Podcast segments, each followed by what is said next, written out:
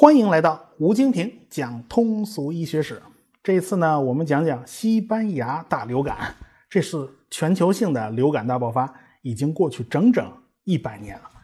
但是很多人提起这次流感的大流行呢，还是心有余悸的。这是我们进入现代社会以后，在全球流行的最大的一场瘟疫。一九一八年呢，第一次世界大战打得正热闹呢，从一九一四年开打。这已经是第五个年头了。说实话呢，不管是协约国还是同盟国，都已经是疲惫不堪了。但是战事依然焦灼，俄国首先就撑不住了，所以俄国就爆发了十月革命。列宁呢就和德国人签订了布列斯特合约，也就退出了战争。所以说呢，德国人这回算是喘了一口气啊，终于不用两线作战了，东线这边的力量就全部抽调出来，压到西线。但是当时美国已经向德国宣战了。美国当时不是超级大国啊，那时候的美国那是人畜无害啊，那当灯塔呢啊。这美国呢，因为有两大洋的地理屏障嘛，所以没有什么人能入侵美国，所以美国基本上处于刀枪入库、马放南山的状态。他就连兵他都没有多少。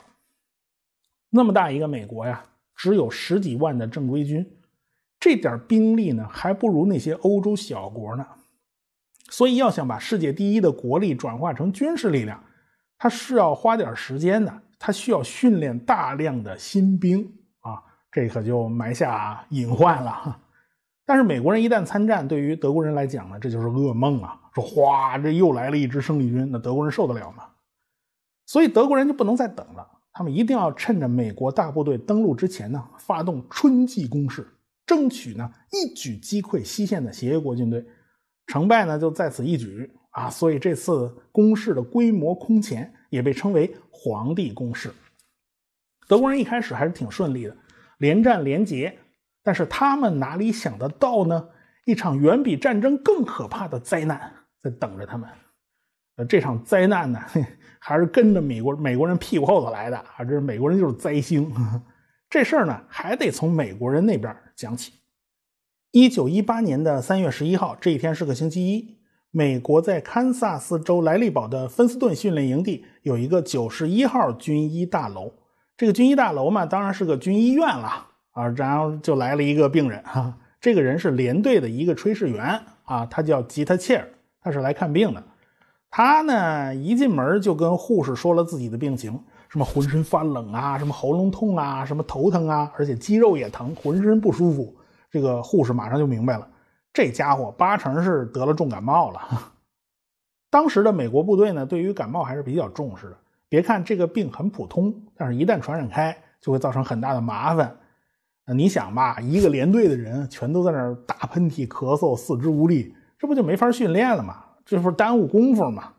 所以呢，这个炊事员吉特切尔就被转入了传染病房进行隔离。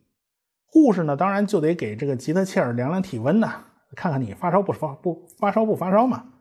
就在这个时候，总部运输第一营的下士叫德拉科也来到了九十一号大楼看病。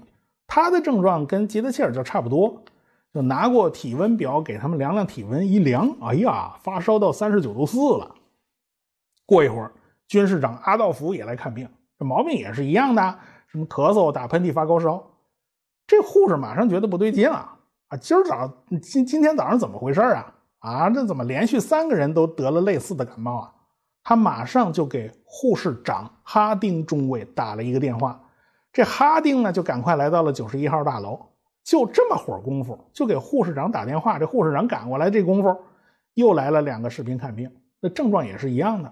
那哈丁也觉得这事儿不对了啊。就打电话给了医院的主管，叫施莱纳上校。这上校正那刷牙呢，人刷牙洗脸呢。一听说这事儿，那扔下杯子就跑出来了。这施莱纳医生跑到医院检查了所有的病人，发现他们的症状全都是差不多的，就是发烧到三十九度到四十度，脉搏很微弱，鼻子呀、咽喉啊、支气管啊都出现了红肿。初步判断呢，就是炎症啊。到了这一天中午，已经呼啦超来了一百零七个类似的病人了。这施莱纳当时就明白了，他碰上了一种传染性极高的疾病。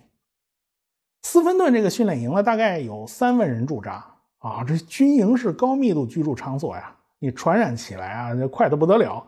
三天内，这病人涨到五百多；三个礼拜内涨到了一千多。这还是跑来看病的，那还有没跑来看病的呢？天知道有多少啊！其中呢，有二百三十名士兵发展成了肺炎，有三十八个人死亡。算算死亡比率，大概是三点五百分之三点五。所以这个死亡率和一般的感冒比起来呢，就高的有点太离谱了。一般的感冒哪有这本事？一般的感冒是不死人的。但是呢，传染病的蔓延就没有引起军方的重视啊！这道理很简单。你就死这点人嘛？简直是不值一提啊！一九一六年的索姆河战役，英法方面曾经一天之内死了六万人。这前方啊，天天在死人呢，大家都习惯了。所以美国军方呢是听之任之啊。现在重要的啊不是对付传染病，是要赶快训练出百万大军，好去欧洲参战，是吧？你没兵你怎么打仗嘛？当时美国在全国有三十六个大的训练营。这新兵来自全国各地，在训练营接受几周培训之后呢，要么送去其他的营地继续培训，要么呢就送到法国前线去了。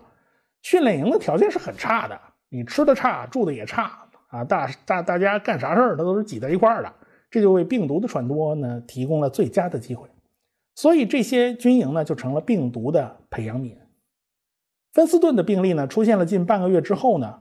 乔治亚州的森林营地和绿叶营地呢，也出现了病例。到了四月底，三十六个营地之中有二十四个发现了病例。如果说这些个传染病呢，只是在军营里传，那么还好办，因为军营啊相对封闭，而且是可以令行禁止的，说把你关小黑屋就关小黑屋了啊，这就相对封闭。但是美军当时的管理体制呢，反而使得这种流行感冒传到了社会上。新兵们每三个月可以休假五天，你想想看吧，三个月啊，这些新兵蛋子早就憋坏了，一窝蜂的跑到周围的村镇去 happy 去了，还有的干脆就坐火车回家探亲去了。这一下就把病毒传遍了全美国。很快啊，底特律的福特汽车厂就有上千名工人感染了流感，在旧金山的监狱里面也有大批犯人被传染上了。到了四月底吧，大概五十个城市之中有三十个发现了流感病例，那这还了得呀！啊，那个大城市可是人口稠密地区，要真传开了，那天大的事儿啊。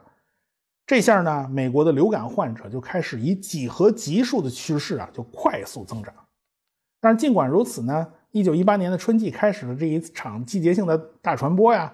没有引起大家太多的关注，因为大家的注意力都被欧洲的战火所吸引了。那边就打的热闹呢，一天死多少人，啊，流感呢就没人关注。而且流感的症状也很像是普通感冒、普通的肺炎，但是呢那普通老百姓没感觉，医学界已经觉得不对劲了。尽管这种病看起来很像是感冒，但是病情要严重的多，死亡率虽然还不是太吓人，但是也已经高的不正常了。而且呢。出现了某些病人从发病到死亡速度极快，啊，两天就搞定了。这病人出现爆发性的肺炎，大面积的出血，只要二十四到四十八小时就有可能死人。所以四月初，医学界已经知道这是一种全新的疾病，啊，这种流感和感冒那根本就不是一码事儿，它连英文单词都不是同一个。纽约呢是美国当时最大的一个城市了，当然就首当其冲嘛。有不少人就得了流感，其中有一个是德国来的移民啊，他是一个典型案例。这个人的命运呢，真是充满了戏剧性。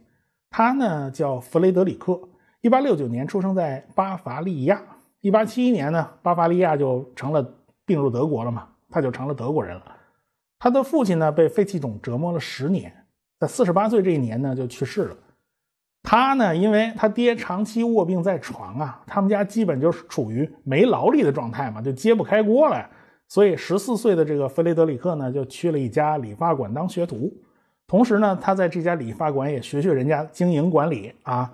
不过，当他回到家的时候，他发现他那个小镇呢，只有一千人，就这点脑袋都不够他敌意的。你靠这点人口呢，养不活他这么一个剃头匠。而且呢，他的年龄也快到征兵的年纪了。他肯定不想当兵嘛，于是他就动了远走美国的心思。呃，一八八五年，弗雷德里克从德国来到了美国。他当时呢只有十六岁，随身带了一个破皮箱，那英语还说不利索。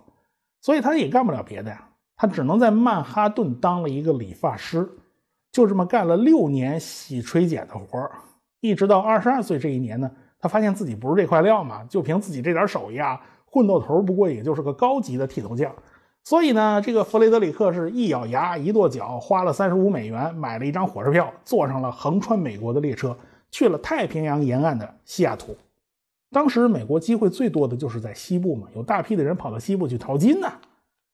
弗雷德里克当时他别看他年轻，他是很有商业头脑的。他当理发师呢赚了点钱，到了西雅图以后呢，就在最繁华的大街上开了个餐馆。他当时才二十三岁啊。他手下还管着两个意大利厨子，这意大利厨子一天到晚还打架，他还得给人劝架啊，所以他当时管理这个手下的能力还是比较强的。就在这个时候呢，又传说呀，这个洛克菲勒啊要在一个叫基督山的地方开矿，于是那个弗雷德里克呢又跑到基督山那个地方开了个饭店，他就跟着这个西部的人潮走，人往哪用他就到哪去开饭店。就说是饭店，其实就是给矿工们提供食物和女人的地方嘛。啊，也就这嗯，当时的矿工也就需要这个嘛，是吧？后来呢，当时的报纸上有大肆渲染呢，说是在加拿大那边的落基山脉发现了金矿，于是淘金者全都去了加拿大，弗雷德里克也就跟着去了加拿大嘛。他一路上呢就摸爬滚打，就跟淘金客就混在一起了。淘金客没赚到多少钱啊，他这个开饭店的倒是赚翻了。还有那卖铁旁边那卖铁锹的赚翻了啊！这就是当年的这个淘金热，靠这份努力，靠这份运气，这个弗雷德里克呢就赚到了人生的第一桶金。赚到第一桶金以后呢，第一件事儿就是回德国啊，和邻居的闺女就结了婚，这是头等大事嘛。他当时呢还是想当德国人啊，他说就算了，要不然我就在德国留着吧，我就不回美国了。所以他当时给德国巴伐利亚的摄政王写了一封信。希望啊，我荣归故里了，我继续当德国人了。但是他这份请求就被拒了，理由是你当年小小年纪就移民去了美国，显然是为了逃兵役。你们这样的人哈，我不稀罕。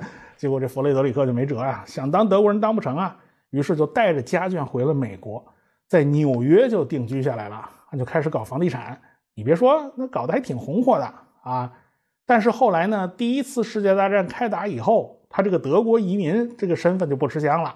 总是遭到别人鄙夷的目光，他是两头受气嘛，就被德国人拒了，又在美国又遭人鄙视，所以 就很难受啊。但是就在一九一八年的五月二十九号，弗雷德里克就带着自己十二岁的儿子呢，在路边呢遛弯呢，在散步。突然之间，他感觉到自己身体不舒服，然后马上就晕倒在了路边上。这这来的够快的，他儿子当时才十二岁，当时就吓懵了。好在呢，有人路过，就把他送到医院。结果医院诊断呢是普通肺炎，其实大家都懂啊，这哪是普通肺炎？普通肺炎哪有这么快的？呃，后来呢，医生确认是流感，就第二天弗雷德里克就去世了，享年四十九岁。他可以说是流感疫情之中的一个典型案例，那就是说躺下就躺下，说死就死，啊，这让人猝不及防。这个弗雷德里克留下几个孩子啊，最有经商天赋的就是这个十二岁的孩子。呃，弗雷德后来他长大了嘛，呃，也成了一个成功的商人。弗雷德有三个儿子和两个女儿，其中有一个啊特别争气，他就是如今的美国总统川普啊。这弗雷德里克是川普的爷爷啊。如果这个弗雷德里克当初没有到美国闯荡的话，他还留在德国，他肯定是要呃服兵役的，就是参军打仗的。他能不能保住自己这条命呢，就难说。他到了美国呢，倒是开创了一个新天地。可惜呢，遇上传染病，那还是是福不是祸，是祸躲不过。阎王造地三更死，谁能留得到五更？这有点宿命论的味道，得横竖躲不过去啊。反正川普他们家跟流感是有关系的啊。流感在美国的流行啊，只是开了个头啊。有大量的美国大兵呢去欧洲参战，就把这个流感呢就带到了全世界。呃，这后续这些事儿啊，我们下次再说。